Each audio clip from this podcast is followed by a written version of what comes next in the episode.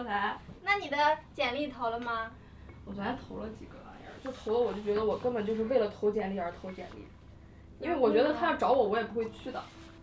你就不要投这么少，你多投点呗。都不招。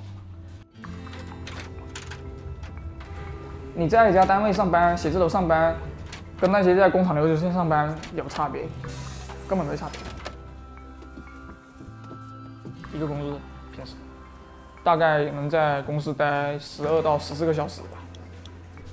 做的事情不是自己特别认同的东西，是完完全全为了一份生存资料，被动做一些事情，长期的这样下去，我觉得我已经死掉了。我这两天已经好很多了，前两天真的自我怀疑，太恐怖了。那上了二十多年学到底有没有价值？嗯。来这是来干嘛的？我为什么不回家养鸡呢？就每天都这种想法，你知道吗？但万年梦想是什么？你又说不出来。我跟你讲，赚钱才是王道。对，我也这么想。真的。可是你，如果你现在这份工作那么那么那么不开心，然后呢？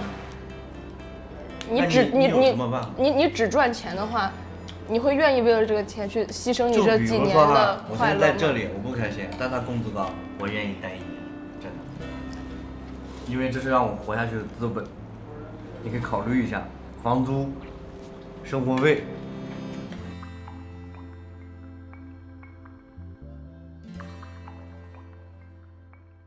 听众朋友们好，欢迎收听建厂电台。我是厂长 Kit，也是这一期的主播。啊，很有意思，有一些观众在我们视频底下留言问：香港老板还在吗？好久没看到那个经常出镜的大叔了。好，那这里没有大叔，就是我跟大家聊聊天吧。啊，建厂电台已经做了好几期的节目了，都是厂工们在聊我们工作里面的一些经历啊、故事啊这样。那有朋友就吐槽说了，就是下班还在聊工作。那今天我们就换换感觉，来跟大家说一下你们自己的故事吧。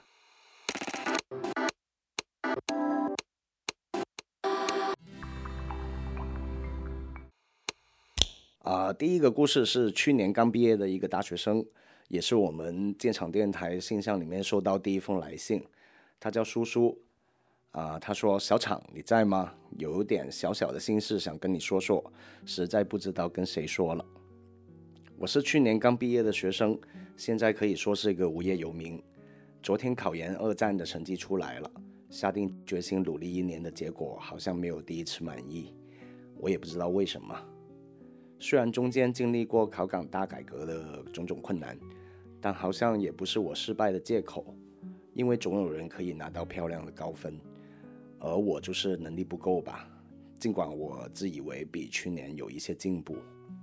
好像从小到大，我的成绩都是这样，不高不低，不干不尬，也不知道为什么而学，就只是被推着向前，像在流水线上面一样。爸妈一直以来僵硬的气氛，让我觉得，至少我不能让我的成绩给这个家庭在火上加油。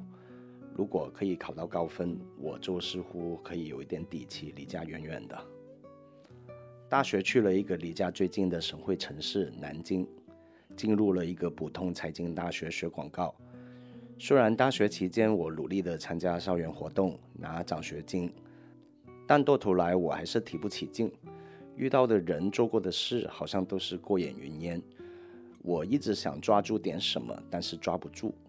直到开始接触纪录片，我清楚的记得第一次被纪录片震撼的时刻。我坐在宿舍的床上看《极地》。眼泪不自觉的就流出来了。我只是突然觉得片子里面对生命的敬畏跟知足，我好像很久没有了。接着就一发不可收拾，就开始狂看纪录片，抽空外出扫街，提高拍摄技术。这些都让我感觉前所未有的充盈。拍摄跟看纪录片的过程，让我感觉从自己的执念中脱身出来。不同的生命经验越来越让我觉得对整个世界产生了好奇。我好像难得有强烈主动探索的欲望，说夸张点，有种又活过来的感觉。后来看到文献的时候，看到自我治疗纪录片这个概念，又联想到自己喜欢的是个春天、日常对话这种影片，我突然间意识到，可能纪录片对我来说是一个疗愈的手段。但是我没能抓住纪录片。第一年考研的时候，战战兢兢的跨考，最后得到了一个马马虎虎的成绩，离目标院校差了一点。不止于让我感到失去了希望，反而让我更有信心。于是又来了一年，结果就像开头说的那样，考完初试，我还兴冲冲的购买了录音设备啊、硬盘啊，准备出去拍纪录片。但没想到把自己的兴趣变成专业，原来是那么难。昨天晚上分数出来之后，和妈妈难得进行了一次长谈。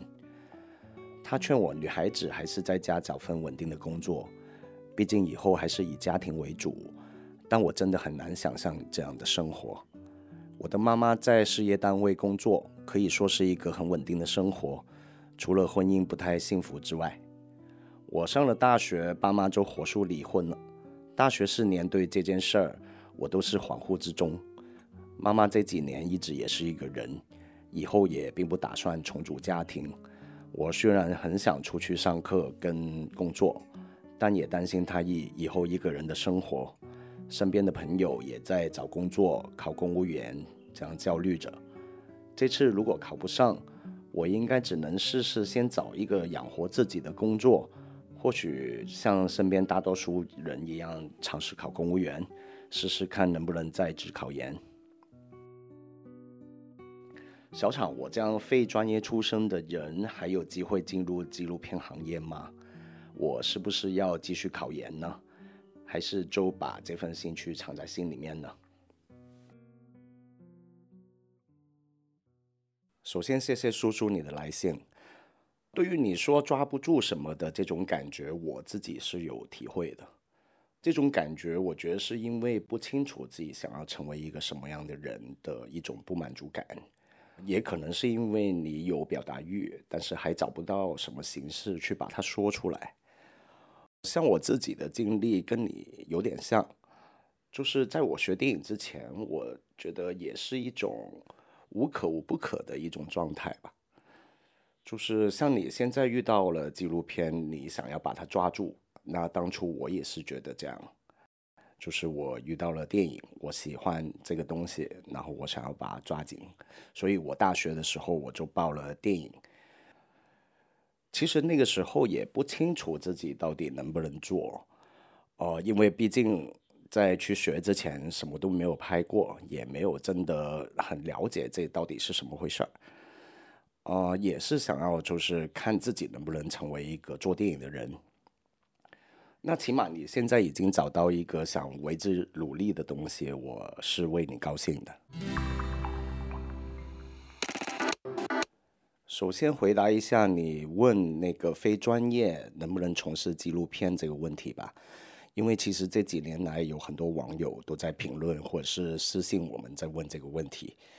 其实从事纪录片或者电影，其实并不一定需要啊从专业出身，呃，应该是说从艺术创作的这个行当来说，其实并不像理工类行业那样有对专业性有一个比较硬性的要求，呃，特别是现在拍视频也是方法很多，你人手一台手机也能拍摄，然后有一个电脑，最简单的笔记本也能剪辑，其实。现在创作视频的门槛已经低了很多，所以专业性对做一个纪录片创作来说并不是最重要的。我就说说在纪录片行业里面的有一些难的地方吧。呃，首先它是一个比较小众的行业，虽然现在平台很多，然后像 B 站啊、像微博啊这些都有一些纪录片的号。呃，但是其实比对起来是还是属于小众的一个类型，呃，是一个理想色彩比较重的一个行业吧，所以它的商业回报也相对比较低，从业者的一些状态也相对比较不稳定，因为拍纪录片其实有时候周期很长。然后不一定会像做其他的类型的商业项目或者是电影电视剧那样，就在拍之前已经比较确定有一个投资方给你出资金这样，所以像我们这样建厂这样的公司，在市面上还是比较稀缺的。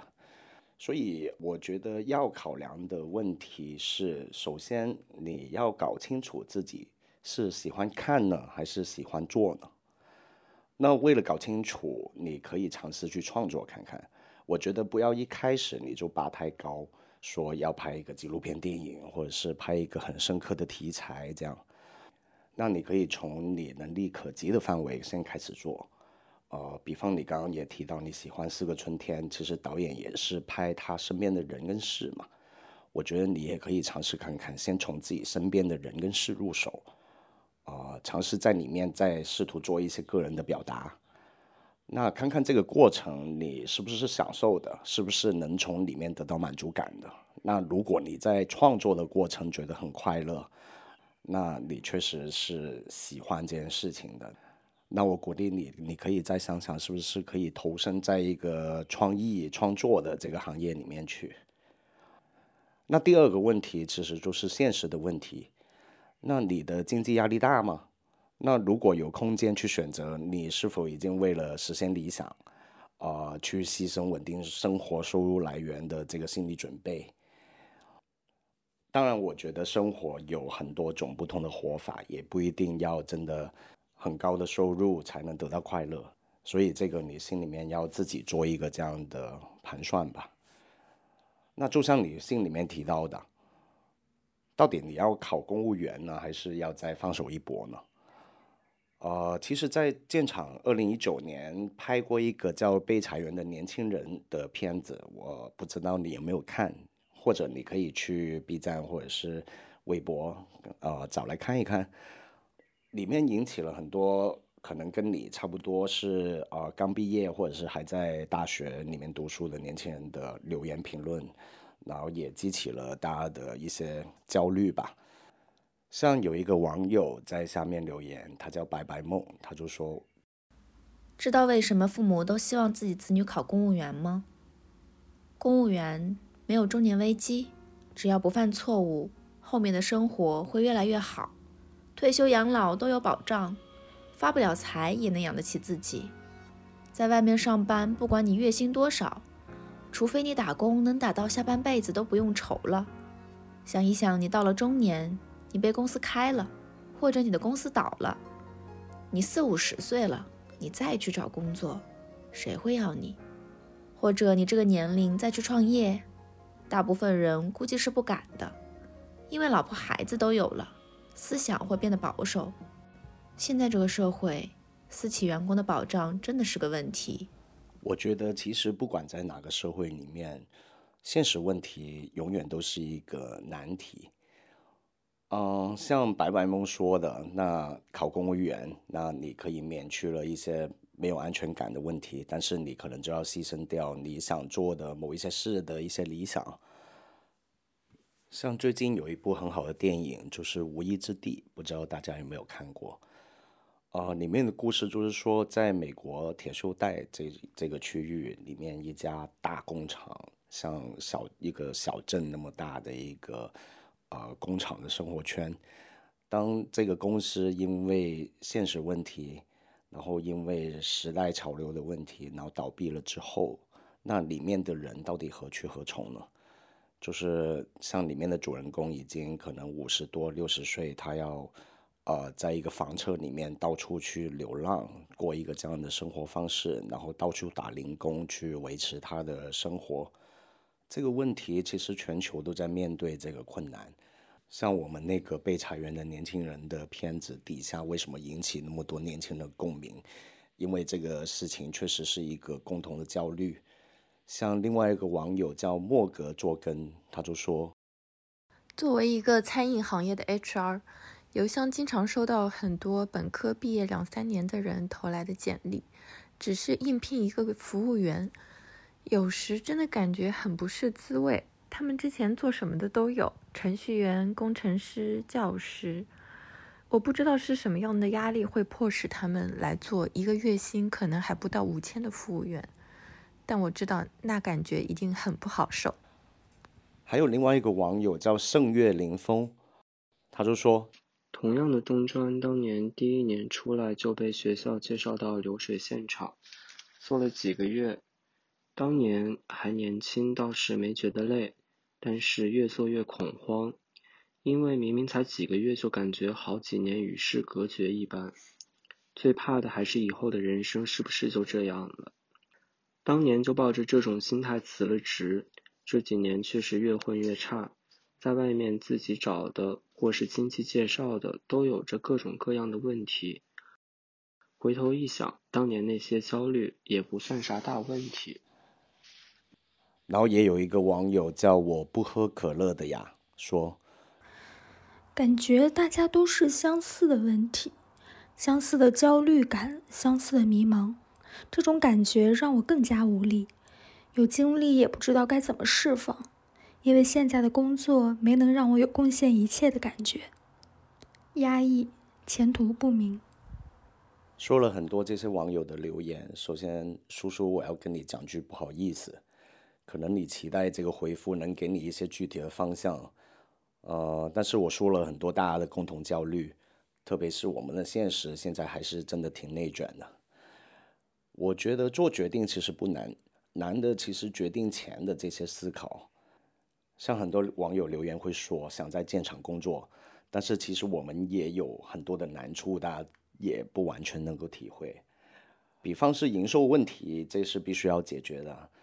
那平衡现实跟理想，这是必须的。这其实不是一个可选项。另外，其实我们也有内容的压力啊。大家如果是建厂的观众，都会知道“好看不火”这句话。我觉得其实并不是一个什么好事啊。但是做一些流量的考虑的内容之后呢，有网友又会留言说：“啊，建厂已经不是以前的那个建厂了。”这样。或者是建厂已经不像以前那么好了，这些，所以我们也常常感觉到有点左右为难吧。这些困难，我觉得在社会上其实都是常态啊。呃，也不只是我们这些做创作的，或者是做文化相关的行业会面对。我相信各行各业都有不同的困难。那我们需要的是有足够的智慧去找到一个解决的方法，找到一条路。所以希望叔叔可以很快找到属于你自己的路吧。这期我们就先到这里，欢迎大家继续给我们来信，我们的信箱是 talk to arrow factory at 一六三点 com，期待你们的来信，我们可以再找机会这样聊一聊。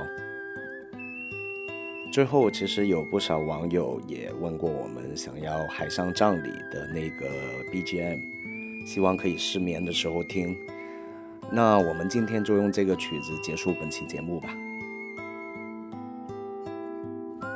祝大家有个好梦，晚安。